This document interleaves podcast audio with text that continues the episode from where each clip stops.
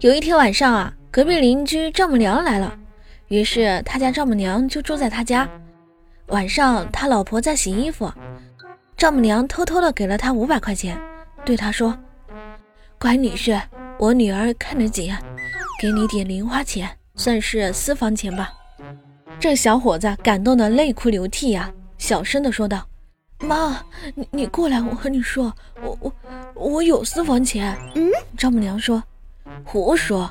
这两天帮你们打扫卫生，所有的犄角旮旯都打扫了，根本就没有发现私房钱啊！哦，那那是你没找到啊，在垃圾桶的盖子里的夹层里。只听见他家丈母娘大声地对他老婆喊道：“女儿呀，我说吧，这男人没一个好东西。哎，你还不信？”喜欢本节目，记得订阅收藏哦。